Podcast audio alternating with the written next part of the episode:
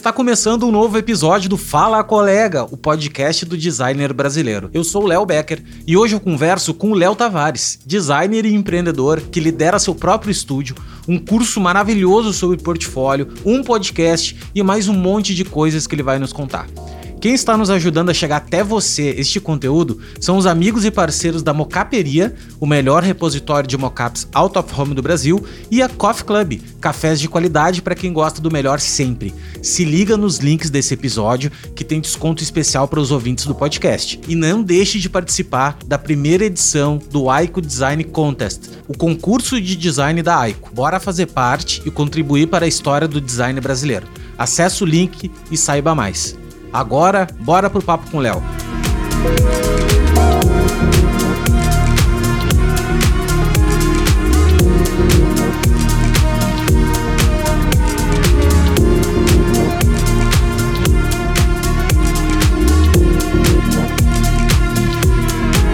Léo Tavares, obrigado, irmão, por ter aceito pela segunda vez aqui participar do nosso humilde podcast. uh, eh, Para quem não sabe, eu gravei com o Léo há um tempo atrás. Isso foi, sei lá quanto tempo atrás. E, cara, o som ficou uma merda, eu tava com uma bosta e eu, e eu fiquei quieto, não falei para ele, né? Esperei passar um tempo. E daí eu disse o seguinte, Léo, olha só, cara, vamos regravar porque ficou ruim, tu top. Deu merda. Super bem, super de primeira topou. E obrigado, irmão, então, pela segunda vez de estar aqui. Sou muito teu fã do teu trabalho. Uh, te conheço um pouco mais agora, daí a gente já bateu um papo a outra vez e, e também através de rede social e tudo mais. E eu queria, velho, não quero me estender muito aqui, eu quero ouvir de ti, que é, que é o de praxe nesse, nesse humilde espaço aqui, é o conhecer um pouco do Léo, cara, um pouco do cara por trás do portfólio, um pouco do cara por, por trás, assim, de, de da tua carreira mesmo, sabe? Ver quem era o Léo criança, como é que ele se desenvolveu, quais foram as inspirações para ele chegar aqui quais são os dramas, principalmente, que eu acho que isso que é legal, né? Porque a gente é acha, mais legal, né? É, cara? que a gente acha que o sucesso ele é linear e não é, né? E sucesso também é uma coisa relativa, eu aprendi na vida isso. Cada um tem a sua barrinha do sucesso e o que, que acha que é sucesso para si, né? Então, é isso, mano. Queria, queria ouvir de ti. Obrigado mais uma vez. E, cara, o microfone tá contigo. Cara, primeiro eu queria te agradecer de novo aí por abrir teu espaço, né? Eu acompanho mesmo Fala Colega, saca? Tipo, vários episódios, já escutei, tipo, quase todos, cara. E é muito legal poder realmente conhecer um pouquinho da história de cada um. A gente vê que as histórias são muito parecidas, assim, no fim das contas, né? E isso traz esperança, né, cara? Uma coisa que eu sempre converso com o pessoal no, no meu podcast também, é que às vezes a gente chega num, num determinado lugar ali de, de, inflexão na nossa carreira que a gente não tem para onde olhar, né? E só de saber que algumas pessoas que tiveram um trajeto muito parecido com o nosso chegaram no lugar que a gente almeja, puxa, já dá aquele calor assim no coração, sabe? De putz, se o fulano conseguiu, eu também consigo, né? Por exemplo, no meu caso, que eu moro em Belém, né? Tipo, aqui tem uma cultura de design muito, muito começando. A gente só tem dois escritórios de design bem pequenos, assim, bem pequenos mesmo. Então a gente não é uma, tipo, uma mega cidade que tem uma cultura de design com empresas que estão acostumadas a investir em design. Então, pensar nessa, nessa perspectiva, no começo foi bem difícil, mas foi justamente em canais como esse, é, tantos outros conteúdos, tantos designers que abrem as suas histórias, que, puxa, cara, me deu aquele, sabe, cara, é possível fazer. De tipo assim, eu não preciso me limitar à minha barreira geográfica, eu tenho internet, eu posso fazer meu corre de outras formas, posso reinventar, posso capinar aqui, abrir o mato, né? Como o pessoal que fala aqui, cara, quando eu cheguei, que era tudo mato. Pois é, eu posso ser esse cara no futuro. E o que dá a coragem de, de fazer isso é justamente canais como esse, como Fala Colega, que a gente escutou, né? É, tantas histórias parecidas como a tua, como a minha, como você que está escutando aí, que dá esse calor no coração de, cara, se os caras chegaram no lugar onde eu esperava chegar, eu também posso, independente das minhas dificuldades, né? A gente escutou cada história, tem, por exemplo, a história do Gui, né, cara? Que, putz, o cara teve que se superar em todos os aspectos, né, cara? O Gui, a história e... dele é muito legal, cara. Muito louco, né, e, cara? E assim, tu falou dele. uma parada que agora a gente teve, no momento que a gente tá gravando esse podcast, no final de semana passado, que passou agora, a gente fez um uh, Design Talks, que é um evento do Tio Caio, que a gente fez aqui em Balneário Camboriú, e foi mais de 60 pessoas, foi muito legal, muito legal mesmo. E, cara, é, mais de uma pessoa veio até mim e disse assim: Ó, oh, Léo, pô, parabéns pelo podcast, cara, porque assim, eu eu me identifico muito assim, o que tu falou agora é exatamente o que as pessoas falaram. De tipo, cara, eu, eu, vi a história do cara que eu admiro demais e vi que ele é gente que nem a gente, assim, o cara tem o mesmo problema que eu, tem. Então, isso dá uma super força. E, cara, eu só descobri o poder disso no decorrer do tempo mesmo, né? Depois de tantos podcasts feitos, porque no início, cara, só vou até deixar um recado para quem tá escutando. No início, é, no início a gente nunca vai ver o resultado, cara. É que nem tu Total. plantar uma semente assim e tu ficar regando, porra, passa passa uma semana, passa duas semanas e o bicho não cresce, e daí tu fica, fica, fica. Mas, mano, quando, quando começa a crescer, cara, entende? Ele vai embora, né? Então, ter persistência, sabe? Saber que tu tá no caminho certo ali, fazendo bem. Então, é isso aí. Né, cara? E é muito legal, inclusive, vou até puxar um pouquinho dessa história, depois eu já emendo ali depois como eu comecei, mas ontem eu tava conversando com o Max Silva, ele tava até com vocês no ah, evento. Ah, irmãozão, né? queridíssimo, assim, é um cara Puxa, que cara, vou colar demais, nele né? demais, assim, um cara muito querido. Bruto, um cara é bichão, assim, pensando em estratégia de marca. A gente tava batendo um papo, né, gravando também, e a gente tava conversando justamente sobre alguns mitos, cara, que às vezes a gente tem na cabeça, assim, de que, tipo assim, falsos sucessos, que quando a gente tá começando, a gente pensa que é, tipo assim, meu Deus, a minha vida vai mudar se tal coisa acontecer, né. A gente tava falando, por exemplo, sobre portfólio, que era o tema, e, tipo assim, como as pessoas acham que, tipo, pô, vou ganhar um selo no Behance e parece que amanhã eu vou estar no Pentagram, saca? Tipo, cara, não é assim. Baixa bola e tal. Então, abrir esses bastidores, assim, a, até ajuda a gente a, poxa, cara, a, a, guiar as pessoas a não baterem no mesmo erro que a gente cometeu, né? Tipo assim, daquele sucesso plástico, saca? Sucesso plástico no sentido de que pô, parece que tu tá bombando, mas no fim das contas a tua conta tá zoada e tu tá querendo desistir da, da, da profissão, saca? E aí ele abriu muito, assim, o que para ele é um sucesso real, né? E pra gente, numa forma geral, cara, o sucesso real acaba sendo, pô, poder ter dinheiro, para ter dignidade, conseguir conquistar seus sonhos e tudo mais. Às vezes a gente, como designer, acaba é, muito preso ali naquelas, naqueles. Como é que eu posso dizer, cara? Sabe aqueles mitos que a gente acaba criando na profissão?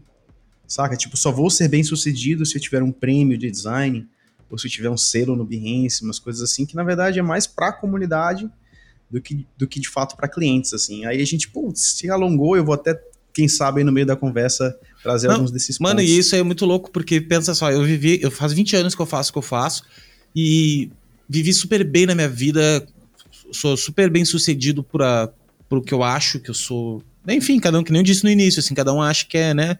Eu não me comparo a ninguém, eu aprendi isso na vida, não se comparar, porque ninguém sabe o bastidor de outro.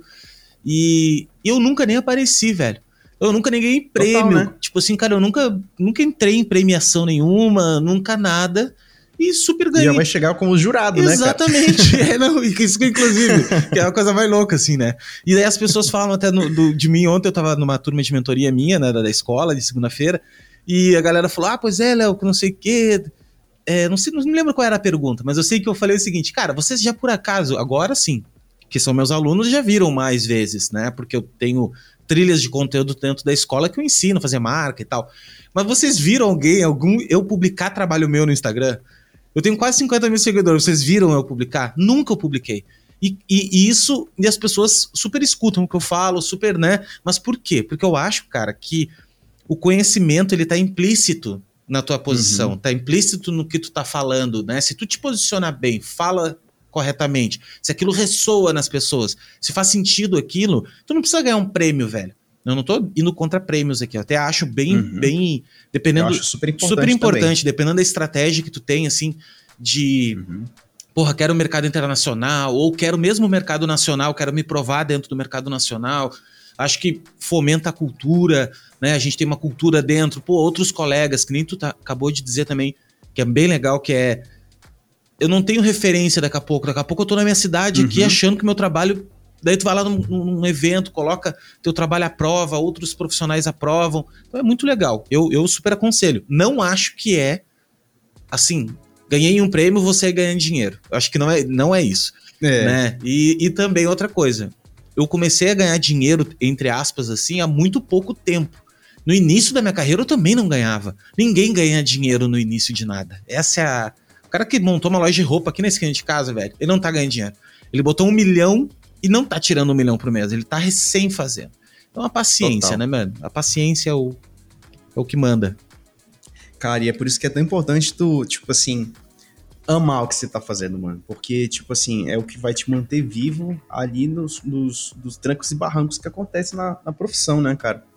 É até engraçado, assim, se for parar pra pensar, tem três profissões que eu sempre, tipo, namorei ao longo da vida, desde criança, velho. Que é o design, é, música e arquitetura. Acho que até falei isso na, da primeira vez, né? Tipo assim, cara, eu sempre fui muito curioso, tipo, chegou um negócio aqui em casa, pera, não quero ver o negócio, quero ver como é por dentro, como é que essa roda roda, o que que tem, o que, que faz essa roda rodar. Aí eu pegava as chaves, ficava abrindo para entender como é por dentro. Meus brinquedos eram tudo assim, monta, desmonta até hoje, assim, minha filha tá aqui e a gente faz junto isso, a gente monta e desmonta as coisas. Sempre tem essa curiosidade de, cara, como é que esse negócio funciona? E se eu juntar esse negócio com esse aqui? É, mal eu sabia que isso ia virar uma profissão algum dia, né?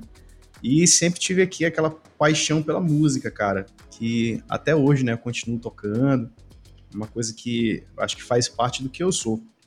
Mas a gente vai crescendo, né? E tipo assim, como eu te falei, aqui na, na minha região, eu sou de Belém, a gente não tem uma cultura de, de profissões criativas tão fortes, né?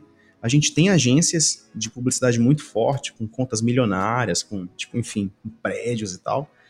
Mas, assim, não é uma coisa tão fomentada, não é uma coisa que a gente vê, assim, tipo, tu andar na rua, ah, conheci um publicitário. Não era uma coisa assim na minha realidade antes. Hoje até que tá um pouco mais fomentado. E aí, cara, eu tava pendendo mais pra música, no fim das contas, né? Tipo, tava lá na música, é, me formei como técnico, né? Tipo, a nível técnico, como guitarrista. Aí, na hora da faculdade, ficou naquela assim, pô, será que eu vou pra música? Será que eu vou pra arquitetura? Será que eu vou pro design? Tipo, sempre meio que trabalhei os três juntos. Porque quando eu tava na banda, aí eu fazia os cartazes, né? Fazia o logo da banda, fazia o logo das bandas dos amigos, fazia cartaz das festas, das paradas. Meio que tudo tava ali, assim, interligado, saca? Tipo, sempre os três conviveram, assim, pô, aí chega lá, mapa de palco, bora pensar onde é que os instrumentos vão funcionar, onde é que aquela caixa vai funcionar, onde é que a gente pode pensar num, num lugar ali para colocar o, o, nosso merchandising, onde tenha um, um, bom fluxo de pessoas. Então parece que as três sempre caminharam juntas, assim, saca? Apesar de eu não, hoje em dia não tem nada a ver com arquitetura, mas eu sempre fui interessado por essa parada, assim. Aí na hora do vamos ver, cara, tipo, pô, vamos na faculdade e tal, o que, que a gente faz? no fim das contas, eu, eu fiquei meio cabreiro com a questão da música, porque eu pensei assim, cara, é, se eu for fazer faculdade de música, eu vou ser professor. E talvez não é o que eu, que eu queira. Tipo, se for para tipo, exercer uma carreira musical, eu já tenho ali a minha formação como guitarrista e tal. Então acho que não necessariamente preciso ir para uma faculdade de música. Mas eu tinha feito a prova, passei e tal. E também, em paralelo, eu tinha feito ali publicidade e design, três cursos, né? Passei nas três e eu fiquei agora. O que, que, que eu escolho para fazer, né? Aí eu me inscrevi em duas ao mesmo tempo. Comecei a fazer música e publicidade, porque eu pensei, bom, na minha cabeça na época, né? Bom, publicidade, de certa forma, tem um pouquinho de design lá, tem um pouquinho de música. E aí, na hora do vamos ver, eu acabei ficando com a publicidade que eu pensei assim, bom, lá dentro tem os jingles, tem a, eu posso colocar música lá dentro, tem várias outras coisas que eu posso, posso brincar aqui. Mas assim, cara, é, acho que o ponto principal, é, pela minha opção, pela, pela publicidade, porque, tipo assim, eu não vim de uma família muito pobre, né? Seria injusto falar isso, né? Mas, ao mesmo tempo, era uma família muito humilde, cara. Tipo, uma casinha muito pequena, cinco pessoas morando lá. E, assim, foi com muito esforço que a gente conseguiu pagar todos os nossos estudos e eu, de fato, consegui chegar na faculdade. Foi, tipo, muito, muito... Tipo assim, eu sempre tava ali com aquele, com aquele negócio de, ó, eu preciso monetizar rápido isso aqui para conseguir ajudar em casa, para conseguir melhorar ali a vida da, da galera. Tipo, tô estudando, mas eu quero dar retorno no investimento que estão colocando aqui em mim. E aí eu pensei, bom, na música é mais difícil de eu fazer isso. Lá na publicidade, eu pensei, pô, aqui eu consigo monetizar de várias formas. Eu fiquei doido, porque eu cheguei lá, cara, tinha audiovisual, tinha jingle, de fato, né? Tinha a direção de arte, tinha as agências, aí, cara, eu, tipo assim, me permiti experimentar um pouco de tudo lá dentro, assim, saca? Cara, trabalhei num estúdio de gravação musical mesmo, assim. Trabalhei, cara, fiz uns bicos na rádio local aqui, Rádio Cultura. Um, que mais, cara? Trabalhei em agência de publicidade, eu fundei uma agência de publicidade dentro da faculdade que eu, que eu fazia. Tá lá até hoje, deixei um legado lá. Uh, cara, tipo, eu fiz de tudo, velho, de tudo, de tudo, de tudo, assim. Só que, tipo assim, eu tinha uma, uma, uma ilusão na minha cabeça de que, tipo assim, eu ia ganhar muito bem, saca? Porque, tipo assim, sabe quando tu tá pesquisando curso e tu diz, bom, é, um publicitário ganha daqui uma faixa de tanto a tanto. Eu pensei que, tipo assim, eu ia me formar, eu já, já ia sair ganhando uns 3 mil, assim, saca?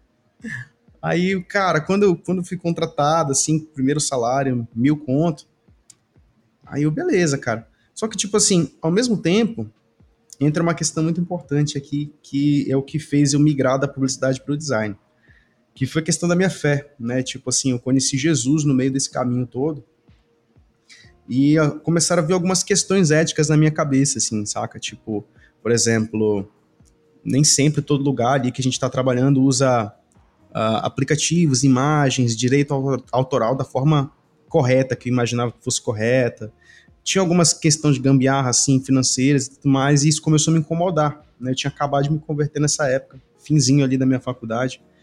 Aí eu disse, cara, quer saber? Eu vou tomar meu próprio rumo, assim, o meu caminho, que eu acho que, que eu consigo encaixar isso no meio dessa mistura, saca? Eu disse, bom, eu vou fazer da forma que eu acredito que deveria ser feita, ética, tudo direitinho, né? E abri um CNPJ, me demiti, e comecei a fazer uma loja ali de camisas, onde eu podia trabalhar design, poderia trabalhar vendas, poderia trabalhar todas essas questões que eu acabei misturando tudo, saca? Só que não deu certo. Foi o primeiro CNPJ e primeira falência. Porque, tipo assim, eu não tava ligado na logística que é tu fazer tudo isso, saca? Sozinho. Tá ligado? Tipo, pô, tu vai lá, tu tem um trabalho de venda, de marketing, aí tu vende. Meu, o que quebra a galera é, é achar que quando tu abre um business ou tu vira freelancer, freelancer é até um pouco menos, mas quando tu quer ter um estúdio, né, ah e tal, velho, tu uhum. vai deixar de ser designer. Tu vai virar Total. o empresário, tu vai virar um gestor, né? Daí tu é, é boleto que tu tem que emitir, é nota fiscal, é contador, é vender, é atender. É... Então, assim, botar os fones de ouvido, botar ali barulho de chuva e, e, e trabalhar, velho, é muito pouco. Sabe? É muito É pouco. muito pouco. É tipo, cara. puta, é 20% do tempo. O resto do tempo é vendendo e vamos aqui, vamos ali, entendeu? Então, eu, eu levanto muito essa bola pra galera hoje em dia. Eu já, não, eu já nem. Antigamente eu era muito mais defensor do cara, vai abrir teu negócio, vai trabalhar por conta, vai, não sei. Mas daí depois eu comecei a perceber que isso não é para todo mundo. Ver se isso é exatamente. Não, e não é para todo é mundo. Ti, é, não é para todo mundo. Não tô dizendo que quem é especial, não. Muito pelo contrário. Eu acho até, até mais, até mais. É louco. É uma pessoa um pouco mais, é mais desequilibrada, porque é o seguinte, tu tem que lidar com risco, cara. Tipo assim, eu sou, eu prefiro. É muito louco, mas eu prefiro estar tá quebrado e ter liberdade do que tá com as contas em dia e não ter liberdade. Então isso para mim já me soa uma coisa meio uma, fora da casa. Fico pensando, puta, mas o cara prefere estar tá quebrado ou assim, ou tá sempre, sempre na, na, na, correria. Eu prefiro estar sempre na correria, minha vida toda eu tô na correria, do que não ter liberdade, do que aquele esquemão de tu. Mas assim, cada um, e não tá certo isso, e não, e não tá errado. Uhum. Cada um tem o seu caminho. Tem pessoas que. Total. Eu conheço pessoas maravilhosas que estão em grandes cargos dentro de grandes agências e estúdios ganhando uma banana de dinheiro e são super felizes. Gostam uhum. disso. Gostam de, tipo, de só botar os fonezinhos e trabalhar, tá ligado? E assim, quando tu começa a subir de cargo dentro de um lugar, mesmo assim, trabalhando para alguém, tu vai deixar de ser um mais designer. Tu vai começar a se tornar mais gestor. Total. Eu tenho colegas também que agora estão head de design em algum lugar e o cara vive em reunião, velho. Vive fazendo reunião, uhum. vive uh, tendo que administrar a equipe, tarará, e trabalhar o cara não consegue mais. Então, fique, fique atento a isso, assim, né? O que tu deseja. Exatamente, cara. E assim, eu queria ter ouvido isso antes, né? Quando eu comecei, tipo, eu não tinha essa noção, total. Tipo assim, meu primeiro choque foi nesse primeiro CNPJ e era MEI e tal. Quando eu fui abrir o meu CNPJ de design, né? Aí, como eu te falei, tem sempre essa questão de fé e, tipo assim, que eu achava que era certo. para mim, tá? Não, cada um tem a sua maneira de enxergar e tal. Então, quando eu fui abrir o CNPJ, depois que eu comecei a caminhar, eu descobri, eu tava assistindo uma live do... Qual é o nome, meu Deus? Ei, meu Deus, eu esqueci. Do Brandster. Ah, eu não sei o nome dele, mas eu sei. Sebastiane. Ah, sim, sim. Putz, aí o Sebastião tá falando sobre concorrência desleal. E ele tava falando que, pô, designer não pode ser MEI, na época, tá? Designer não pode ser MEI, porque tem isso aqui, isso aqui, isso aqui. Cara, isso me deu um peso, assim, eu, caraca, será? Eu fui, tipo, procurar mais a fundo e tudo mais. Esse, cara, o que me dá mais paz, então, é me enquadrar como um ME. Aí eu, putz, vou fazer isso aqui. Olha, é, eu tô te falando, isso é uma coisa muito. Foi uma decisão minha, tá? Tipo, hoje, inclusive, eu, eu converso muito com pessoas que me perguntam a respeito disso. Vai no seu ritmo. Eu fiz muitas escolhas malucas ao longo da minha trajetória, né? E essa foi uma das coisas mais malucas que eu fiz, porque eu não tinha um faturamento de ME e eu meti a cara, porque era uma coisa que eu queria fazer. Tipo, isso era importante para mim. Aí, junto com isso, veio contabilidade, que eu, que eu não fazia, né? Tipo, eu só pagava ali o simples, né? Era tranquilo. Eu tive que ter uma pessoa para cuidar da contabilidade da empresa. Quando eu vi, tipo assim, 6% de tudo que eu ganhava ali nos projetos tinha, tinha que ir para imposto. Descobri um monte de imposto novo que eu nem sabia que existia. Ele pagou um monte, PL, pagou um monte de PL. errado. É, Um monte de imposto, velho. eu já paguei, Tipo velho, assim, o que eu já paguei de imposto errado, de esquecer. E daí não pagava. Hum, daí daqui a pouco, no final do ano, sei lá, 2003 anos atrás, faltou uns que tu não pagou. Putz, mano, não é, cara? meu, ter, ter empresa é um saco, cara. Essa é a grande verdade. E assim, cara, eu, eu acho que o mais legal é que ninguém me falou e que eu gostaria de ter ouvido era o seguinte: se você quer abrir um escritório de design, ou então mesmo que você esteja freela, mas você quer atender uma grande quantidade de, de, de clientes, você precisa ter os seus processos desenhados, cara. Saca? Tipo assim, eu comecei a desenhar os meus processos, tipo, desde atendimento, processo de vendas, processo de prospecção e o processo de design mesmo. Como assim? Cara, chegou um pedido de orçamento lá para mim. Eu tenho um Kanban lá, né, um, um pipeline, onde tem ali um- uma sequência de ações que eu preciso fazer, porque às vezes eu- tu te perde, saca? Tipo, o cara te mandou um e-mail lá, mas tu esqueceu de responder, tu não sabe, ou então tu até conversou uma coisa, esqueceu de combinar, já era, saca? E aí a gente entra nesse lugar aí. E eu me fiz essa pergunta, cara, eu quero ser um designer ou quero ser o dono do negócio? Porque se for para ser designer, eu posso, tipo, é, começar a procurar. Tem estúdios muito legais que eu me identifico com a filosofia que eu poderia trabalhar. Que, cara, realmente a parada é outra. Mas aí eu, eu li um livro, não sei se você já leu esse livro, Léo. O Mito do Empreendedor. Não, esse ainda do não. Michael Gerber. Esse ainda não. Vou, já anotei aqui. Meu, esse livro é, é, tipo, foi um soco no meu estômago, cara. Que, tipo, o mito do empreendedor, ele fala o seguinte, em resumão, resu- resumo do livro. Sim. Quando o cara ele é muito bom no que ele faz, o que, que a tendência dele é fazer? É ele sair do, do negócio que ele tá e abrir um negócio onde ele é o executor, mas ao mesmo tempo ele é chefe. Aí embanana tudo, porque, tipo assim, no começo é bem legal, ele, ele, tipo, é muito bom no que ele faz, então ele consegue clientes, consegue construir uma certa autoridade. Só que chega um momento em que a grande, é tipo, essa autoridade vai trazendo muitos clientes ou clientes maiores, e, tipo, a qualidade começa a cair, saca? Porque ele não consegue atender aquela demanda sozinho e ele não é um bom gestor, ele é um bom executor. E foi, putz, aí quando eu li isso, eu me vi nisso, saca? Tipo assim, com três, quatro projetos em andamento e eu não conseguindo entregar como eu gostaria. E aí o livro continua dizendo, cara, é o que acontece com esse cara. Ele vai, vai, vai definhando, vai definhando, até ele desistir e voltar para o emprego e ver que ele pensa que empreender não é para ele, mas na verdade não é isso. É porque ele não está pensando como gestor, ele está pensando como o técnico, né? Ele dá três perfis de pessoas, que é o técnico, o administrador e o empreendedor. O técnico é o executor, é o cara que executa tudo. O administrador é o cara que está ali calculando tudo, é o cara que pensa nos números, que pensa na contabilidade, é o que organiza as coisas, é o que deixa tudo em ordem. E tem o empreendedor, que é o cara que avança.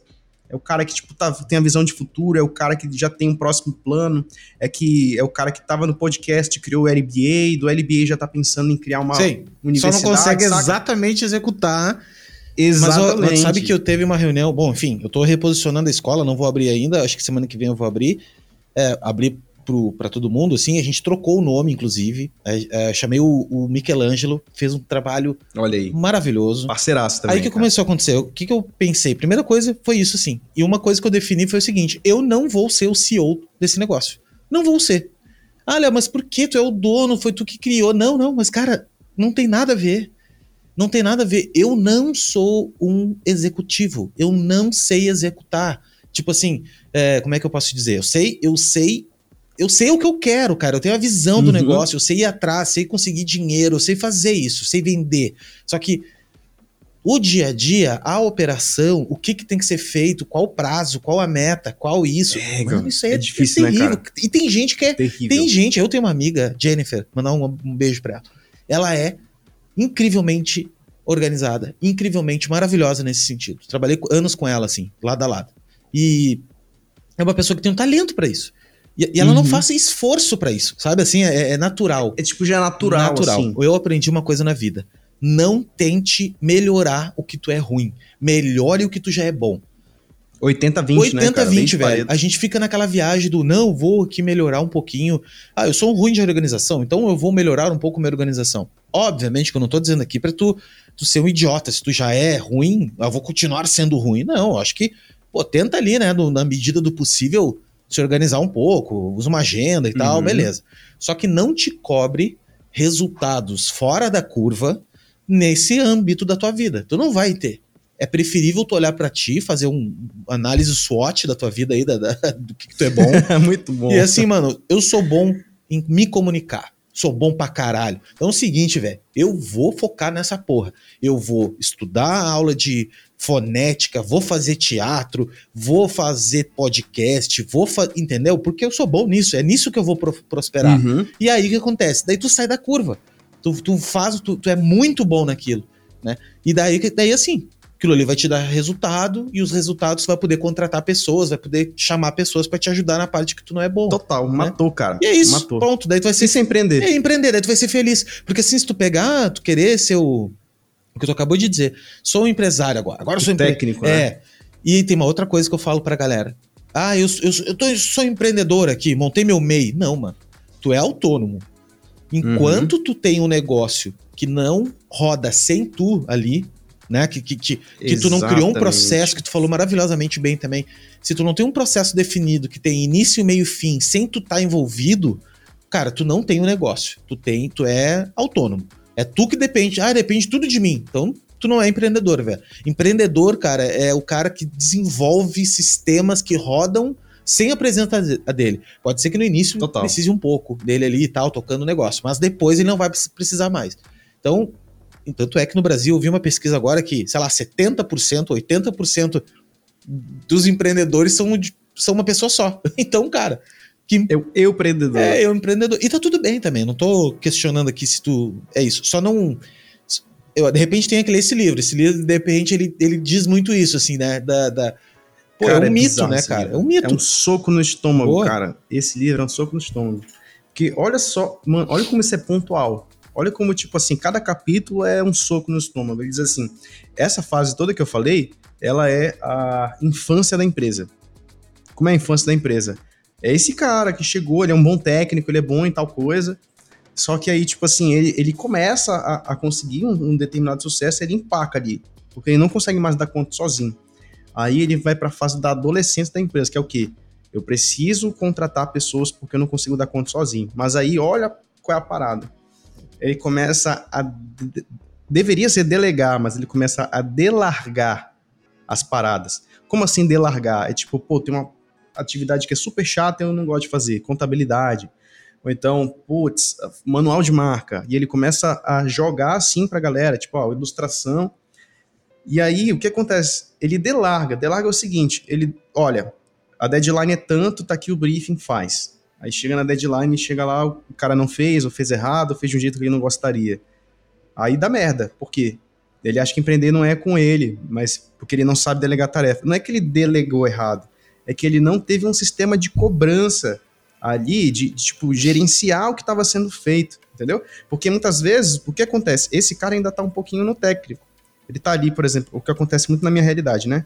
Ah, tô aqui criando a identidade visual enquanto tem um, parceiro que tá fazendo motion, tem um parceiro que tá fazendo ali ilustração e a gente vai juntar tudo. Aí chega no dia da deadline, aí fica aquele, parece aquele- aqueles trabalhos de escola, sabe? Tipo Frankenstein, cada, cada um traz um, traz um negócio, não encaixa o negócio. Essa seria a, a fase ali de, da adolescência da empresa. Que, tipo assim, ele vai delargando, delargando, até que funciona em determinado período, mas aí chega uma hora que a bomba explode. Porque aí ele não consegue dar conta sozinho, a equipe dele tá completamente desorganizada e ele, putz, ele, aí tem dois caminhos que ele pode fazer. Ou ele volta atrás e, e volta para aquele formato menor, onde ele é pequeno, e ele escolhe, tipo, pequenos clientes, poucos clientes selecionados, mas isso também é fadado ao fracasso segundo livro. Ele dá um caminho para isso. Ou ele avança para justamente para a fase adulta da empresa, que é o quê? O gestor, ele se torna um designer de processos. Saca? Então, os processos permitem com que ele consiga gerenciar uma um grande quantidade de equipes. E o primeiro processo que o livro fala que a gente tem que gerenciar é a questão dos, dos cargos. Tipo assim, você é o CEO e tal, debaixo você tem os VPs, né? Os vice-presidente. Vice-presidente de criação, vice-presidente de, de contas, enfim. E aí ele vai criando toda uma hierarquia que, putz, cara, quando tu, quando isso, tu consegue colocar isso para funcionar, meu, tipo assim, as coisas começam a andar, sabe? E tu vê a empresa, tipo, te desafogando.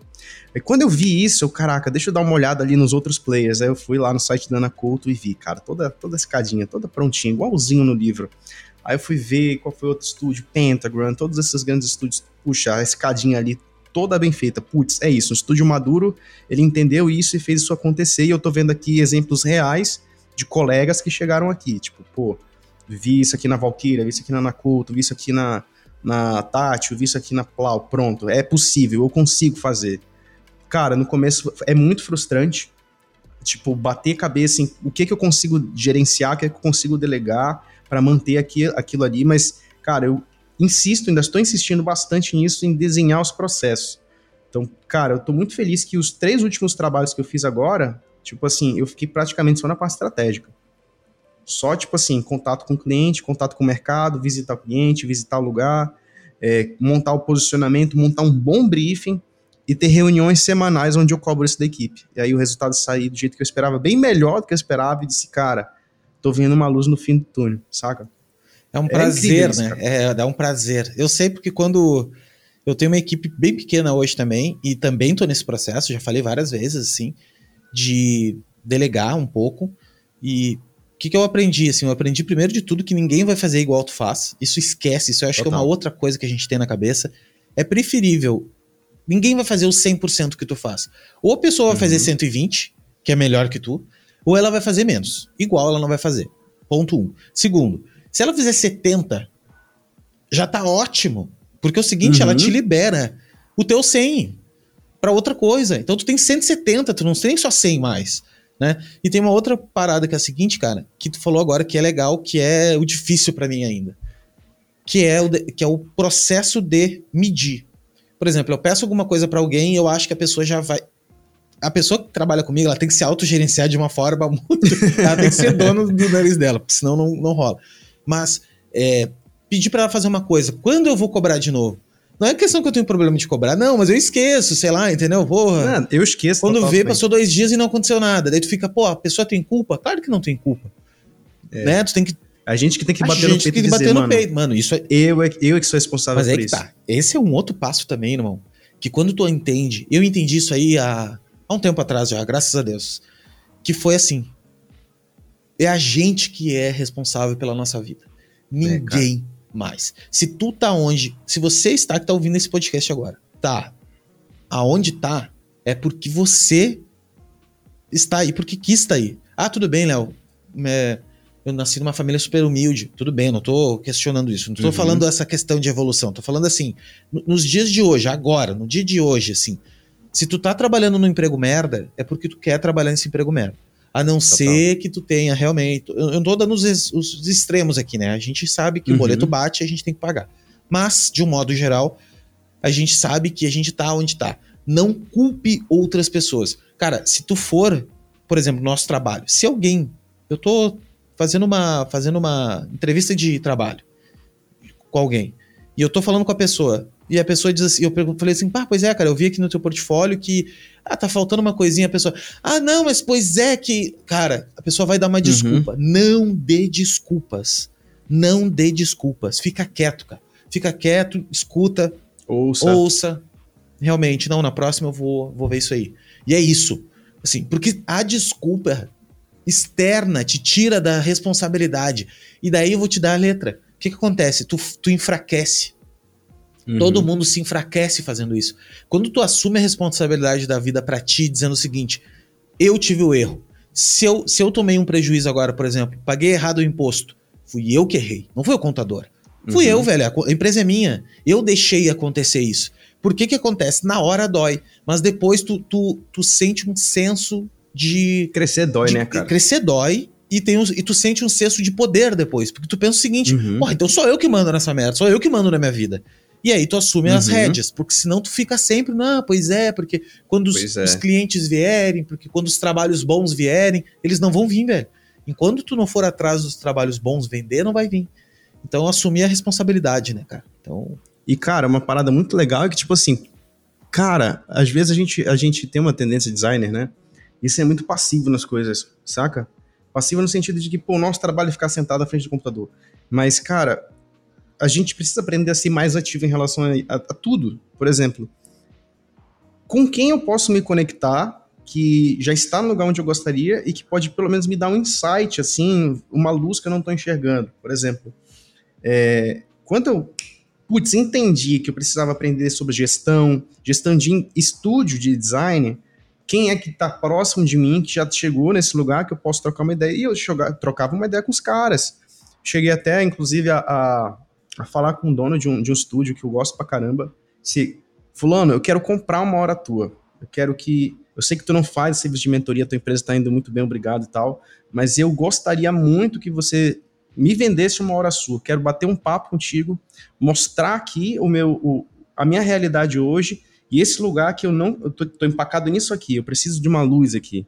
Cara, quantas vezes eu fiz isso? Enchi o saco do pessoal de muitos estúdios grandes assim. Alguns não me deram ouvido, né, não me deram bola.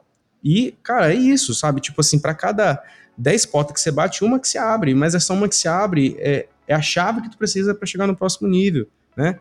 Por exemplo, eu tô. Eu, eu, me aproximei muito do pessoal da Valkyria, cara. Tipo, devo muito a eles, assim. Os caras me deram muitos insights, muitos insights, assim, que conseguiram me, tipo assim, materializar o que eu tinha, o que eu tinha aprendido nesse livro. Mandar um beijo pro Matheus. Matheus é um né? gêniozão. Matheus Pinto. Nossa. Moisés. É, o Moisés é do business. O, o, Moisés é um cara que eu não falei muito com ele, assim. o Matheus eu já gravei com ele, inclusive. Mas eu, eu não falei ainda com ele. Mas vou fazer, vou fazer, eu vou gravar aqui com ele. Moisés é um cara, ele é o cara do comercial. É, o cara do business. Por isso que eu quero. E é o cara que vai ensinar muita coisa que a gente não sabe. Inclusive, vou mandar uma mensagem para ele. Começou a falar sobre pipeline de vendas. Aí, o que é pipeline de vendas, bicho? O que é pipeline, cara? Saca? Aí, o que, que é CRM? O que, que, é, o que é CRM, cara? Quais CRMs? Aí, puxa, uma infinidade de, de, CRMs. Aí eu comecei a testar o que eles, eles me indicaram, que era o Pipe, era o Pipe Drive. Aí, putz, aí eu comecei a testar outros em paralelo. Hoje eu tô usando o Pipefy, que foi o que eu mais me adaptei.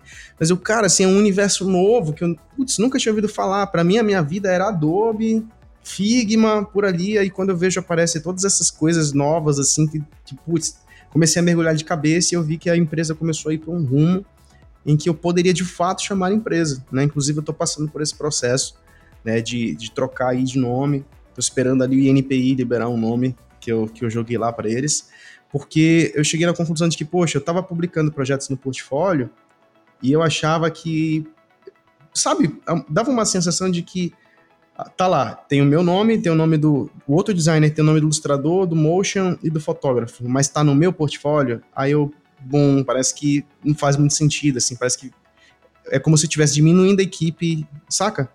Aí disse, bom, eu preciso de um nome que abrace essa minha realidade. Tipo, antes eu, eu tinha esse pensamento de, poxa, talvez um dia eu tenha um nome, mas hoje a minha realidade é que sou eu, Léo. Então, se sou eu, Léo, eu não vou usar o nome fantasia porque vai ser papo frado, né? Tipo, eu não quero parecer um estúdio se eu sou só eu, saca? Mas aí, conforme as coisas foram de fato avançando para isso, agora para mim tá começando a fazer mais sentido pensar num outro nome. E aí joguei lá PNPI, bora ver quando é que sai, e aí a gente divulga essa novidade aí, cara. Mas é um universo completamente diferente. Totalmente, né? totalmente. Me perdi total do que a gente tinha conversado no começo. Não, não esquenta, faz parte. Mas o lance do lance do, do pipeline, eu gostei desse papo do pipeline, porque eu gosto de falar de negócio e tudo mais. E é o seguinte, cara, é, aprender a vender. é uma das coisas que a gente não aprende na faculdade e não aprende em lugar nenhum. Ninguém te ensina a vender. E vender, cara, é o tipo de situação que, se tu não aprender a vender, tu não vai ter bem sucedido nada na tua vida. Nada, Total. nada, nada. Porque vender. É... E nós, ainda designers, nós temos uma. É o oxigênio do, É o do negócio, oxigênio. né, cara? E assim, cara, ah, não, pois é, eu trabalho só com indicação. Tá, meu, as indicações, elas vão até um ponto. Depois de um ponto, elas, elas, elas morrem, elas não conseguem ir muito mais que aquilo. E se tu quer ter um negócio próspero, grande, não precisa ser grande, mas eu digo assim, ah, sólido, né? Tu tem uma consistência financeira, tu tem que ter sempre clientes novos. E não só sempre clientes novos. Sei lá, tu tenha 20% de cliente novo, mas os 80% que tu tem na base, tu continua vendendo pra eles, continua se relacionando com eles. É, Né? cara, matou. E isso Matou aí, velho, É isso. eu fiz um post um dia desse falando disso, assim, que, cara, é muito mais barato vender para quem já é teu cliente, isso tem pesquisas que mostram, do que para cliente que não é. Assim, tu conseguir um cliente novo, cara, é muito mais caro. É muito mais caro. Tu, tu Muito, vai ter que convencer o cara, tu vai ter que fazer um monte de função. Então, é, aprenda a vender. Faça curso de gestão, faça curso de vendas Muito, mesmo. Muito. E só vai adaptando pro teu negócio. Nosso negócio é outro. Mas assim, se nós dermos, se nós chamar, chamarmos o, o cara, o VP, de, o VP da Salesforce, pra conversar com a gente, que é fudido em venda, ele vai dizer o seguinte, mano, o negócio de vocês parece de outro mundo, que vocês têm na cabeça de nós. Nós temos na nossa cabeça, que o nosso Uhum, negócio a é gente tem esse mundo. negócio, né, cara? Ai, é super. Não é, mano. É um serviço. É, é um serviço de criação, Igual pronto qualquer outro. igual qualquer outro. Igual qualquer outro, tá ligado? E a gente fica nessa. E quando tu para de, Uhum. para de pensar assim, que o nosso serviço é igual a qualquer outro, ele tem peculiaridades. Então, assim, ele tem o quê? Algumas objeções, que basicamente são cinco, é lá, o preço, o tempo, né? O cara não, ou não conhece, ou não quer, ou agora, Uhum. né, não quer fazer agora. São, são objeções que todo mundo tem também. Então, depois que tu começa a trabalhar isso, começa a entender, meu, tu vai deslanchar, mas tem que aprender, tem Cara, que fazer isso. A parada é tipo assim, você começar a gerar uma inteligência no negócio. Como assim inteligência no negócio? É tipo assim, aconteceu algo de bom ou de, ou de ruim, mensura isso, cara. Começa a, a notar, a notar de fato, seja no Notion, seja em qualquer plataforma que tu prefira, esses padrões, porque tipo assim, tu só vai começar a perceber padrão nas paradas se tu começar a notar. Por exemplo, como é que tu vai saber quais são as objeções do teu negócio? Começando a anotar. Pô, o cara deixou de fechar comigo por causa disso. Legal. Eu já tenho uma objeção. Então, é muito possível que essa objeção vá aparecer lá na frente de novo. Então, eu vou me antever a ela e já vou ter um- uma, uma resposta, uma copy pronta para rebater essa questão. Aí chegou lá na vida real e aconteceu de fato isso. Você rebateu essa mesma objeção e apareceu uma outra que você não tinha se preparado.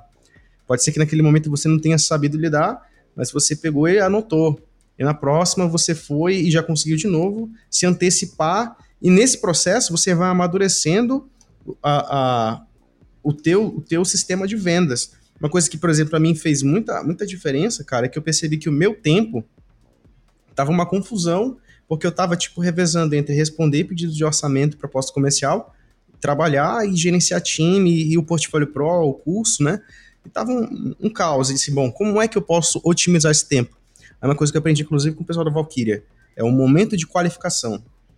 O que é o momento de qualificação? Antes de eu sentar para fazer uma proposta, dou uma ligada, telefone ou uma videochamada, troco uma ideia com o cara, entendo o básico, não preciso me aprofundar no brief, eu preciso entender o básico do negócio dele, o quanto que ele está disposto a, a, ali a investir em design, e eu já dou um, range de valores para ele. Tipo assim, olha, projeto assim, assado nesse escopo que tu tá mais é, interessado, ele vai de tanto a tanto. Faz sentido para ti? Faz. Massa, então vou preparar uma proposta para ti. Léo, não faz, não é o momento para mim. Tal. Se for uma objeção legítima, porque de fato às vezes a pessoa tá no, não é o momento da empresa dela investir na, naquele tipo de projeto, massa, cara. Aí eu tenho ali os meus alunos, né, do Portfólio Pro, que eu indico eles, que eles estão num momento parecido. É, porque, por exemplo, cara, aqui chega de tudo, cara. Chega pedido ainda de gente querendo logotipo, né? Tipo, consultório, clínica, umas coisas assim, tipo, o cara que é MEI, acabou de sair da faculdade. Não é, um, meu, meu, não é o cliente que eu estou procurando, não é o meu cliente ideal. Mas é o cliente ideal do meu aluno, saca? Então eu não vou gastar tempo ali fazendo uma proposta que eu sei que não vai fechar. Eu faço uma qualificação rapidinha ali, cinco minutos, vejo que não é, já encaminho para alguém que vai fechar. Aí, poxa, os meus alunos agradecem, pô, cara, obrigado, tava precisando desse projeto e tal. Então todo mundo fica feliz. Eu, ao mesmo tempo, não tô sendo grosseiro nem chato com o cliente. Tipo, ele tem, um, ele tem uma objeção legítima de grana, ele tá começando agora o negócio, design não faz sentido ainda para ele, né? É, mas ao mesmo tempo eu tô ali servindo, saca? Tô sendo útil. Eu tenho ali um, um, Ele tem acesso ao meu networking de graça. Então lá na frente, quantas vezes eu também não recebi uma indicação por causa disso? Não fechei com o Léo, mas o Léo, tipo, me serviu de alguma forma, saca? Por exemplo, eu acabei de fazer uma qualificação hoje de manhã, e o cara tinha um nome baita bacana e tal. Eu disse: Olha, cara, é, eu sei que você está começando a empresa agora e tal, e a primeira coisa que você tem que pensar é em registrar esse nome. Comecei a mostrar várias situações num segmento parecido com o dele, de empresas que investiram em identidade, investiram em marca, investiram em, putz, saca, letreiro, e tiveram que arrancar tudo isso por causa de nome. Putz, eu Pode ser que eu nem feche com esse cara, mas assim, eu fui me antecipando e, e tipo, servindo o cara. Já fui dando coisas para informações que ele não sabia, gerando valor para ele, que, tipo, mesmo que ele não feche com, comigo, ele já, tipo, já resolveu várias coisas do negócio dele, só num momento de qualificação. Eu já passei um range de valores para ele, olha, o serviço vai ser de tanto a tanto, faz sentido para ti? Faz, Léo. Pô, beleza, então vou te mandar uma proposta amanhã. Aí amanhã eu vou mandar, bora ver se eu fecho. Saca? Total, meu. E deixa eu te contar uma coisa então, que o pessoal da Valkyria me ensinou uma coisa que eu ouvi o Matheus falando um dia e fez total sentido. Servir antes de vender. Total. E essa é, é, foi o que tu acabou de dizer, toda a tua fala, assim, né? De servir antes de vender. Assim, cara, isso faz um sentido tão absurdo, tão absurdo, que é, é o jeito mais fácil que tu tem de conseguir cliente. Então, por exemplo, eu até dei um exemplo, gravei um vídeo esses dias e vou falar novamente. É, eu tenho um jeito quando eu tô. Cara, quero conseguir alguns clientes. O que, que eu pego? Eu vou lá e faço uma campanha no Ads, no Instagram, no WhatsApp, dando mentorias. Cara, eu tenho 10 vagas de mentoria para pequenos negócios gratuitas de uma hora. Quem quer? É velho, vem 100 pessoas. Faço uma qualificação, vejo o que, que dá, o que, que não dá ali. Da, da 100 eu pego 10 e ligo para as pessoas. Cara, oi, aí, tudo bom, querido? Falo no WhatsApp, né? Enfim, no, no Faz um call, né? Hoje em dia faz um call. Uhum. Escuta o problema da pessoa. Naquele lance ali, meu, eu já ajudei a pessoa. Já disse, pô, podia fazer assim, podia fazer assado. Tem um site que faz assim. Dei uma olhada no teu Instagram, pô, podia melhorar nisso aqui. Isso aí já é trabalho, meu.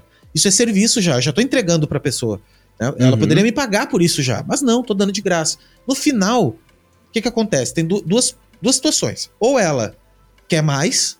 Ah, Léo, queria mais. Quanto é que custa para fazer mais? Ou, Léo, não tenho dinheiro para te pagar agora. Mas, beleza. Então o que acontece? Nas duas eu ganhei. Na segunda eu ganhei uma indicação, que nem tu tá dizendo agora, eu ganhei um possível cliente, um futuro cliente. Esse cara, meu, vai, vai ser eternamente grato a mim em algum momento lá adiante.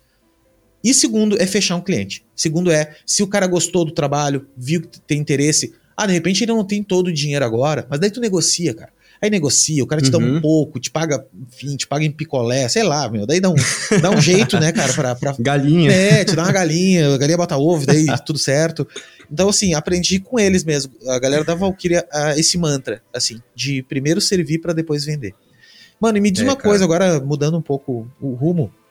Como é, que, como é que tu te estrutura hoje, assim? Hoje tu tá atendendo bastante cliente nacional, ou tu já tem algumas coisas internacionais? Como é que é o teu processo hoje, assim, é, até de prospecção mesmo, assim, como é que tu tá fazendo para rodar teus trabalhos? Cara, isso é muito doido, assim. Tem duas coisas que se emendaram bem legal, assim, nesse período atual que eu tô vivendo. Tipo assim, é, a gente tem o Portfólio Pro, né? Que é, é um curso de portfólio, que era inicialmente meu e do Rafa, Rafael Iglesias.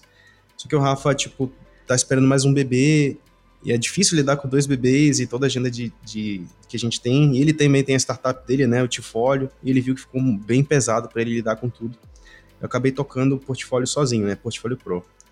E no portfólio Pro, cara, a gente tem a oportunidade de conversar com muita gente massa. Tipo assim, que abre muitos horizontes a respeito de portfólio, né, e tira aquela, aquela mente só de Behance, saca? Então, conversei, cara, com uns caras muito monstros, assim, com o Kaká, da Plau, é, conversei com o Max ontem, conversei com a Pri, com o David Silva do Estúdio Kumba e tantos outros caras, cara, pessoas que, tipo assim, abriram muito meu horizonte para questão de portfólio. É, o próprio pessoal da Valkyria, depois que eu comecei a me aproximar deles, também fiz lá o Design Invisível, o curso deles, recomendo demais para quem pensa em negócio e tal. E aí, cara, eu comecei a, a, perceber que o meu negócio ele era um reflexo de fato do meu portfólio e que meu portfólio estava enganado em relação a algumas coisas. Por mais que, tipo assim, eu tinha o selo, tava chegando selo, tava chegando ali, o, o, tipo assim, clientes legais, interessantes, mas tinha algumas coisas que, eu, tipo assim, parece que meu portfólio tava muito boutique. Como é que eu posso dizer? tava bonito pra, pra comunidade de design. Mas não útil, né? Não tava vendendo. Isso, saca? Tipo assim, na vida real, assim, no, no, dia a dia, não era tão. não era Eu tava gastando tempo nas coisas erradas. Basicamente é isso. Tipo assim, não é que os cases que eu tava montando estavam errados, mas tipo assim. A maneira de pensar portfólio tava muito pensando nos selos, no Behance, nessas paradas assim. E, cara, eu consegui que legal. Tipo, todos os projetos que eu, que eu publiquei a partir desse momento que eu entendi o Behance ganharam selo, ganharam uma repercussão. Eu entendi como funcionou, como funciona. Só que, tipo assim, isso começou a trazer também um tipo de demanda que eu percebi que talvez eu não estava tão apto a pegar. Por exemplo, não falo inglês. Peguei clientes internacionais, mas contratando tradutores, saca? E tipo assim, aqui no Brasil, poxa, eu tenho todo, todos os meus métodos bem desenhadinhos. Tipo, pô, o cara chegou aqui, tem um contrato, tem uma proposta, tem a nota fiscal, tem tudo mais, etc, etc. Eu queria ter esse mesmo nível de excelência para gringa. Chegou um pedido gringo, pô, tem um contrato gringo que, poxa, vai atender a dificuldade do cara, jurídica também. Enfim, que, tipo assim, dá para perceber que existe um profissionalismo em todas as etapas do processo. Então eu percebi que, bom, tá, não, não estou nesse nível agora, então vou dar uma pausa aqui. Deixa eu olhar aqui para minha realidade. Eu percebi que, cara, meu site estava abandonado. E site é portfólio, mano. Na verdade, site é o, o portfólio. O Behance, ele é a rede social. Ele potencializa, mas de fato, o que é o teu portfólio, o que é o teu business, teu core, é o site. E aí disse, cara, deixa eu rever esse meu site aqui. Então, tipo assim, comecei a reestruturar o design, reestruturar o SEO dele, tudo sozinho, não, não tem ninguém que trabalha no site, sou só eu mesmo. Mas, tipo assim, eu refiz o site, refiz a maneira como eu coloco os cases lá dentro, uh, comecei a me dedicar mais ao site. E comecei a, tipo, ser mais intencional em relação a, a ele ser o meu instrumento de prospecção. Quando eu vi, começou a aparecer os pedidos de orçamento pelo site. Bem mais qualificados do que, tipo, os pedidos de orçamento pelo Instagram e até pelo Behance. E aí disse, cara, é aqui o caminho. Esse aqui vai ser a minha boca de funil. Então, joga a galera para lá, ali é a boca do funil, né, onde a galera chega, se interessa pelo trabalho, vê a autoridade tudo mais, aí faz meu pedido. Ligo, faço uma qualificação, faz sentido, beleza, aí eu parto ali para fazer uma proposta, não jogo a proposta em PDF, eu dou, faço uma call com o cara, eu apresento a proposta pro cara, é tipo, antes de eu chegar no, no, no, preço ali, eu já mostrei, tipo, já fiz o cara sonhar, já mostrei como é que a marca vai ser, etc, já dei todo um caminho ali. E quando eu mostro o preço ali, é só pro cara, tipo, pô, é isso. Faz todo sentido. Que isso também aumentou muito a minha conversão. Tipo, no comecinho, mandava ali a proposta, não dava nada. Tipo, perdia muito. Putz, o que, que eu tô fazendo de errado? Comecei a trocar uma ideia com outros designers. João Marcos me ajudou muito, é um cara que eu até te falei da última vez que é um cara muito safo que tu tem que chamar pra cá. Como é que é o nome dele, design. cara? João Marcos, João cara. João Marcos. Eu não sei quem é, velho. Ele trabalhava na Future Brand, ele saiu e fundou o próprio estúdio, né? Outre. Mano, é brabo o trabalho do cara. Não, vou chamar. Brabo, brabo, vou chamar brabo. demais. Que isso, tá louco. Cara, tu falou uma e coisa. E aí, cara, ele falar. me ensinou muito, velho. Me ensinou muito, assim, a respeito dessas questões de, tipo assim, como, como lidar com esse, esse atendimento. Então, tipo assim, eu fiquei mais focado, cara, em, em dialogar com os clientes, saca? Em ter esse contato um a um, e, tipo, participar de coisas que, que empreendedores participam. Tanto que, tipo assim, eu tô super desligado em relação ao cenário de design. Tô ali no BDA, tô, tô ali perto do que tá acontecendo no circuito nacional principal, mas, tipo assim, eu tô mais ativo hoje no sentido de empreendedorismo. Trocar uma ideia com os caras sobre core, sobre business, sobre, tipo, uh, tudo que a gente conversou aqui, sobre vendas, sobre marketing, essas coisas, os caras me veem como um empreendedor, não me veem só como um designer, mas de fato alguém que entende a realidade deles e que sabe como resolver esse problema, saca? Isso, tipo, mudou a maneira e o, a qualidade dos clientes que chegou até mim, saca? Eu saí desse mundo de fantasia ali do, do design para designers e comecei a olhar com os olhos do mundo real, assim, tipo, vou... Deixa eu ver como é que o, o empreendedor vê a minha profissão, saca? E qual é a dor, e, aí, e qual é a dor dele, de verdade? Tu falou várias coisas que para mim fazem total sentido. Primeiro deles, Behance não é portfólio. Eu, eu bato isso, as pessoas ficam puta comigo. Behance não é portfólio. Behance é rede social.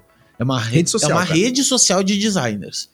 Tá? Então lá tem criativos, tem galera headhunter, tem galera de agência, diretores de criação, galera que vai. Beleza, dá para conseguir trabalho? Claro que dá. É lá que se consegue trabalho internacional, as pessoas te acham, maravilhoso.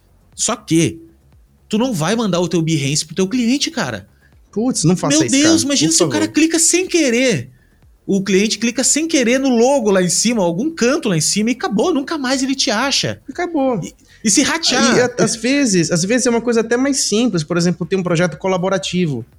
Eu, Rafa, Estúdio Kumba, não sei o que, um monte de estúdio junto. Aí eu mando o meu portfólio, que é o link do Behance. Aí o cara clica sem querer ali na foto do Kumba e vê os trabalhos do Kumba pensando que é meu. Não, acontece, e a cara. pessoa vai falar com o Kumba daqui a pouco. Porque, pô, tava é. lá, eu vi que tava junto, não sei o que, achei que vocês eram uma empresa. As pessoas não têm essa percepção. Então, assim, tenha um site. O site é teu, tu liga a Pixel, tu liga o Google, tu liga tudo nele.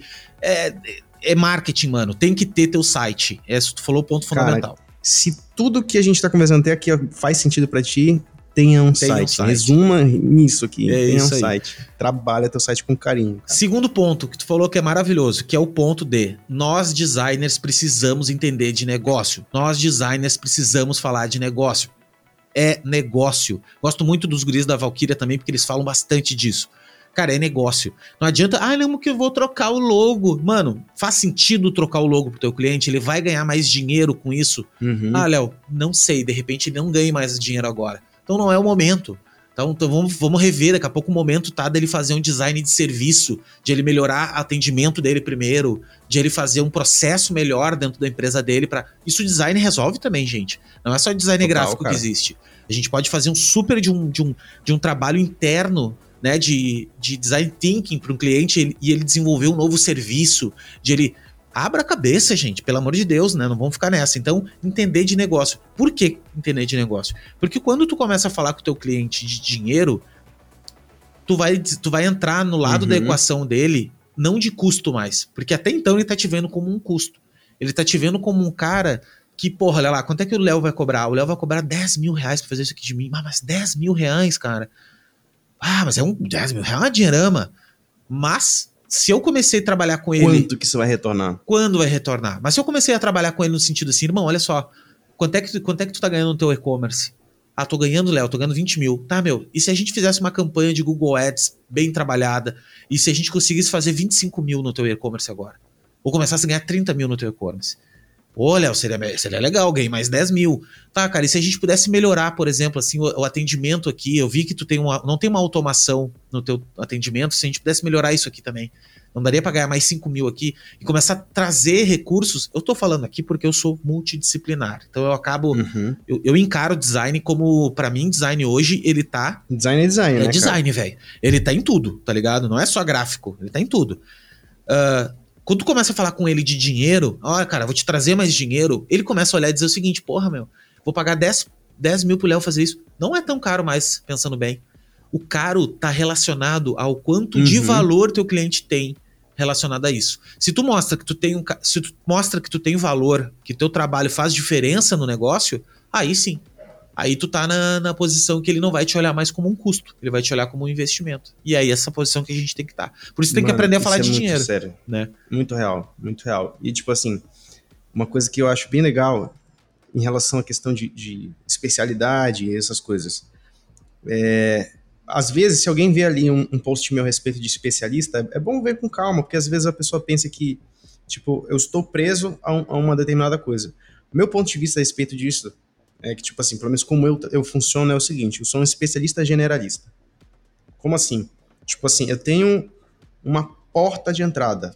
Tipo assim, ó, um lugar ali que é meu 80-20, aquilo que me gera mais resultado, é aquilo onde eu invisto mais grana, mais esforço, mais palavra-chave, etc., invisto ali identidade visual e embalagens, né? Tipo, marcas e embalagens, beleza.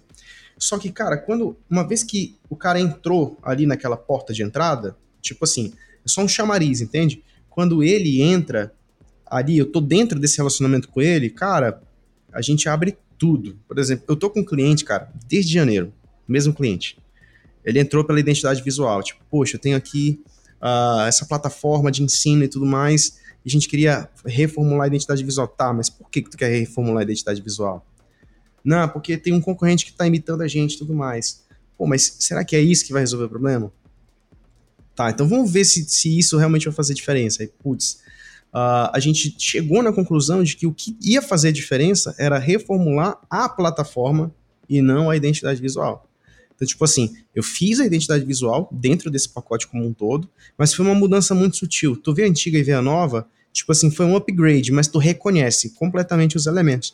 Mas o que a gente gastou três meses fazendo, quatro meses fazendo, foi uma plataforma nova, um, um sistema novo de ensino pensado, tipo, cara, com inteligência artificial para colocar o aluno ali, tipo, um, um robô para ajudar o aluno a identificar onde onde está errado, onde, onde ele pode melhorar ali o aprendizado dele. Cara, enfim, resumindo a história, é um cliente que eu tô atendendo até agora, acabei de fechar um contrato de novo com ele até novembro, esse mesmo cliente, de janeiro, ó, tô de janeiro até novembro, tipo, fazendo uma esteira de vendas, né? Serviço após serviço. Por quê? Porque eu mostrei para esse cara que eu não tô interessado em vender aquilo que, que o meu ego diz, ah, eu sou boa identidade visual e, e beleza, eu só vou vender isso. Não, cara, qual é o teu problema? O problema é esse como é que eu posso usar a minha habilidade de design para resolver esse problema? E aí a gente, por exemplo, agora está trabalhando no, no lançamento de, um, de, uma nova identidade para ele para Black Friday e, juntando esse sistema com outras coisas que a gente desenvolveu. Cara, baita serviço massa que me deu tipo um baita aprendizado. Tipo assim, eu nem, eu nem era um cara muito ligado em Figma, saca? Tipo, conhecia pouco do Figma, só os recursos básicos. Eu tive que aprender Figma para lidar com esse cliente, para aprender a, a interagir com a equipe dele, com o time de, de, de, de TI dele, saca? Mas, cara, aprendi, agora eu estou muito fã do Figma, não consigo largar o Figma. Ah, entrou e agora. Foi... E tu entrou agora pois que é, compraram a Adobe, velho. Ah, meu Deus. Tô lascado, cara. Não, tudo bem, deixa quieto, não vamos entrar nessa aí, né, cara? Mas o Figma, meu, Figma é. Figma pra mim foi, Demais, foi duas cara. paixões pra mim na minha vida esse ano. Cara. Primeiro deles, o, o Figma, que foi o primeiro, e faz pouco tempo que entrou também na minha vida, e eu faço até PPT no Figma, hoje em dia. E, Total, e cara, véio. e segunda coisa, o Notion, que foi o segundo software para mim que Muito bom, né, ressignificou né, também a minha, a minha organização da minha vida. São dois softwares. Mas tu acabou de dizer, cara, que exatamente isso, assim, é tu. Ah, não, eu sou de identidade visual. Não, velho, tu é do design. Para pra pensar nisso. Eu, isso, cara, velho. eu ouvi um cara muito fodido. Uh, Fred Gelli pensa assim, Fred né, Gelli. O Fred Gelli fala uma coisa que eu acho maravilhosa, que é, a, que é a profissão que tu não precisa ser especialista em nada. E nem deve ser. Tu deve ser, tu deve ser assim, ó. Tu deve saber quem é especialista. Porque o designer, cara, uhum. ele é o cara que conecta os pontos. Né? Então eu adoro uhum. essa fala dele. E esse é muito verdadeiro. Cara. Essa é a minha realidade, mano. Essa é a minha realidade. Tipo assim, o cara chega aqui é, e tem coisas que eu não vou dar conta de aprender. Tipo assim, aprendi o Figma porque era um desafio meu. Eu gostaria de aprender o Figma. Mas, pô, o Figma é um negócio bacana, tem interesse, vou meter a cara. Mas tem coisas que eu não, nem tento. Por exemplo, eu nem tento motion. Tipo assim, um básico, mas eu não consigo entregar num prazo comercial, tipo uma animação. Não consigo. É, e assim, mas, tipo assim, é que o motion e o 3D, na minha concepção, são coisas que é um planeta à parte. É, é um universo É um universo. Ele assim, ele, ele ele coexiste com o nosso universo, ele potencializa uhum. o nosso muito pra caramba, faz parte do nosso. Só que ele não é digno, ele é, não é digno não. A gente não é digno de ser Uh, tipo assim, ah, vou aí qualquer coisinha, vou fazer de qualquer jeito. Não dá, uhum. velho. Eu nem tento, Não dá, cara. não dá, não, não dá, não dá porque é um... Eu contrato. Não, é um planeta maravilhoso, um planeta profundo. Uh, é muito, Não, não. Muito, eu cara. faço motion para mim, eu faço assim, CGzinho, ah, uma coisinha se, se movendo, uhum. uma, uma aberturinha, é, besteira, assim. uma besteirinha. Mas assim, quando é para fazer um trabalho, um projeto, não. Não, não tem como. Não, cara, eu nem, eu nem tento. Acaba que. É por isso que eu tava falando a questão do, do, do cara que é o gestor, que entendeu que tipo, ele tem que ser o gestor da empresa e não só o designer, ele também desencana de querer ser profissional em tudo, tipo, de ser o, o bonzão em tudo. Pelo contrário, ele acaba, tipo, como é que eu consigo trazer um motion, como é que eu consigo trazer um fotógrafo e um, um diretor de arte, fazer todo mundo pensar e, e, falar a mesma língua. Esse é o trabalho, esse é o meu trabalho, saca? É tipo, entregar um projeto excelente para o cliente que vai reunir as melhores pessoas que o meu networking consegue alcançar. Saca? É, e, tu ser o, e tu ser o maestro dessa história, dessa banda. Total. Né? Tu tá tocando Exatamente. a banda, meu, a banda tem que tocar essa música. Como é que vai ser essa música? Tem um baixista que é bom, tem um guitarrista, tem. Só que não adianta um baixista bom se tu não sabe que música tu quer tocar. Como é que tu quer tocar? É, então é bem. Pois é, não é que nem Portugal, que o Cristiano Ronaldo toca. Toca tudo. Sozinho. Ele cabeceia, ele corre, ele... é, exatamente. Então é isso, velho. Mas, cara, que bom, cara, que bom que tu tem essa visão também. E no outro papo anterior também, a gente tinha falado bastante desse negócio de negócios mesmo, que eu acho que, que é o que faz diferença na vida, na nossa vida, velho. É a vida do designer. Me diz uma coisa, mano, se tu pudesse é, trocar alguma coisa, pudesse dar uma dica para ti quando começou, qual, qual dica seria essa? Uma só. Cara, é...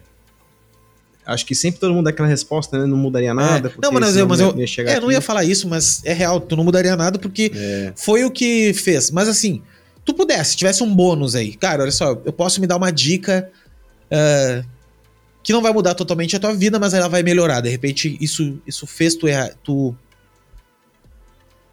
uhum. Uma dica pro teu Pra filho, mim, a- então. A, a virada de chave, cara. Não, sabe, tipo assim, pra mim a virada de chave, até comentei isso ali no começo da nossa conversa, foi entender que eu já, tipo assim, eu preciso deixar um pouco de ser designer e começar a aprender sobre como ser o dono do negócio.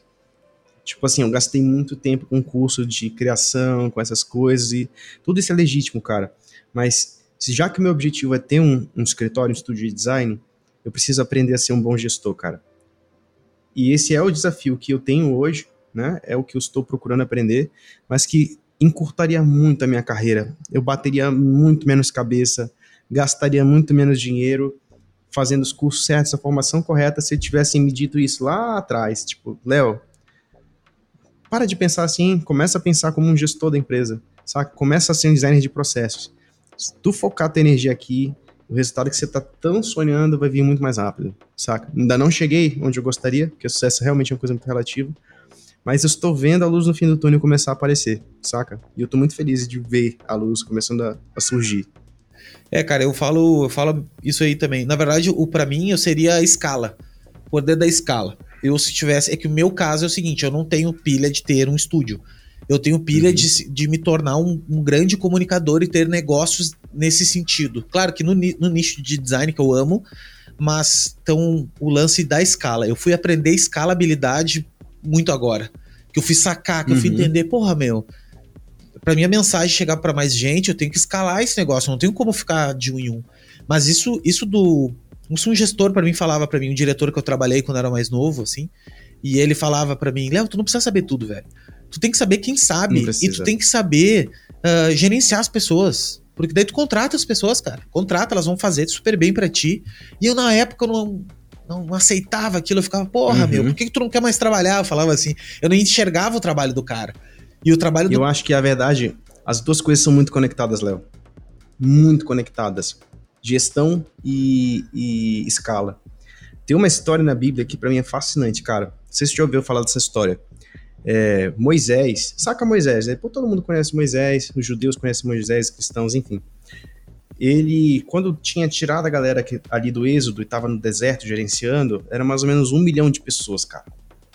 Um milhão de pessoas, ou mais, né? É difícil até de estimar, mas era pelo menos umas um milhão de pessoas. E esse cara era o juiz de tudo.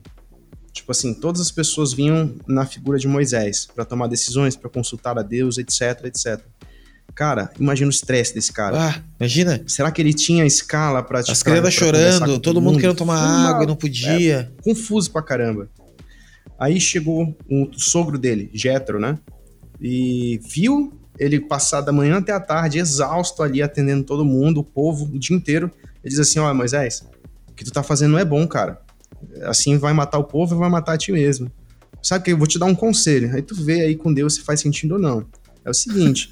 Vou te dar a letra. levanta? Aí tu fala com o homem, né? tá meu? desligado teu mic aí, pô. Ô, pô, tá desligado? Ah, não, não, tá ligado. Tá ligado? Ah, não, tá ligado. Ah, eu, vou te dar, eu vou te dar a letra e tu conversa com o homem. Se o homem aprovar, vamos aí. Total, cara. Tipo assim, ó.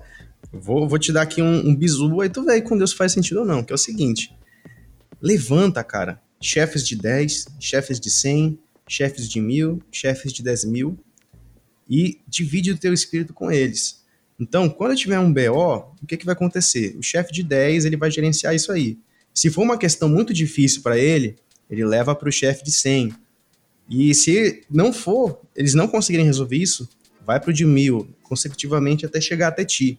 Com isso, tu vai conseguir, cara, atender com muito mais qualidade todo mundo, saca? E não vai morrer nem tu, nem o povo. E aí ele foi lá, orou e tal, tipo, cara, é isso, fez todo sentido. Ele reuniu ali um time e dividiu, cara, as instruções, dividiu, tipo, o conhecimento, enfim, do espírito que estava sobre ele. E assim ele começou, conseguiu gerenciar um povo tão grande, um milhão de pessoas, cara.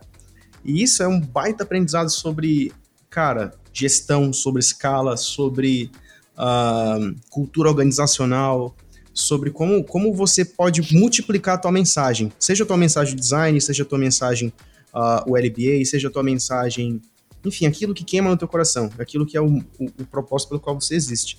É tipo você conseguir criar esses chefes, né? Essas, criar novos líderes. É tipo, não ver o designer que está trabalhando contigo como só um capacho teu, alguém que está ali fazendo uma coisa que não gostaria de fazer, mas gerar nele a tua visão de negócio gerar nele a tua paixão pelo design, a mesma visão, o mesmo lugar.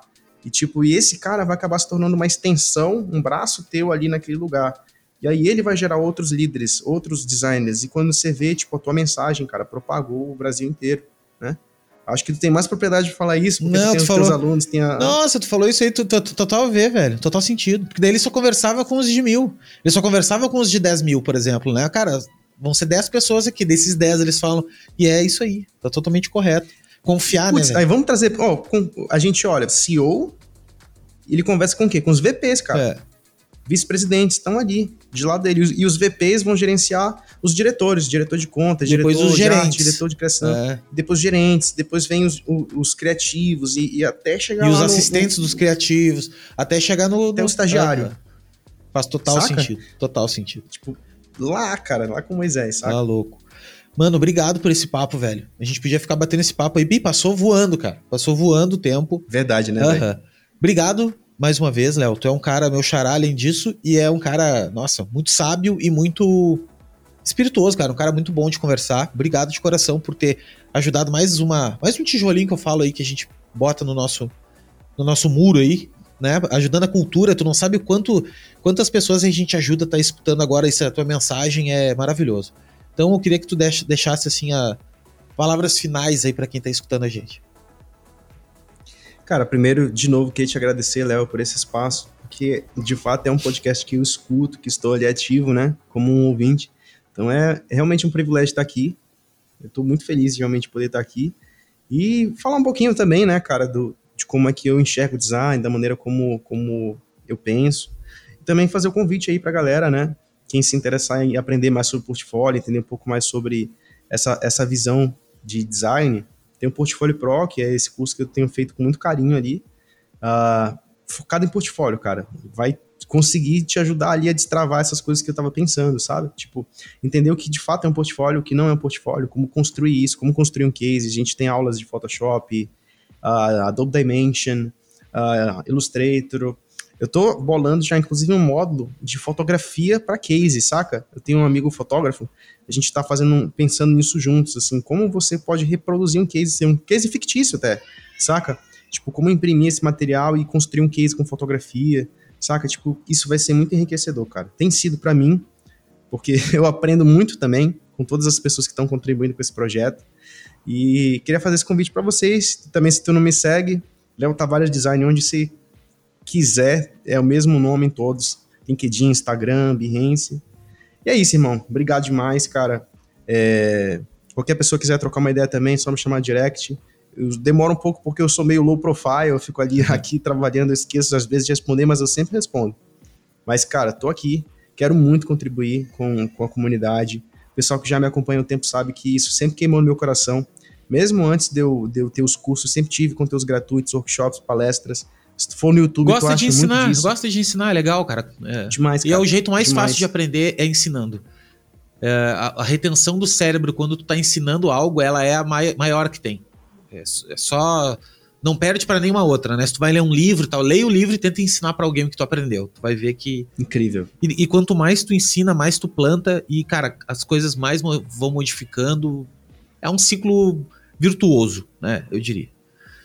Então é isso aí, Léo. Obrigado, cara. E, e se você siga o Léo aqui, tá marcado nesse podcast em algum lugar. Eu deixei o link aí da descrição, tanto do curso também quanto do lista de espera lá. Segue o Léo e tá tudo bem. Gente, obrigado de coração. por ter você também, né, ter, ter escutado até aqui. E a gente se vê na próxima. Valeu! Valeu, galera!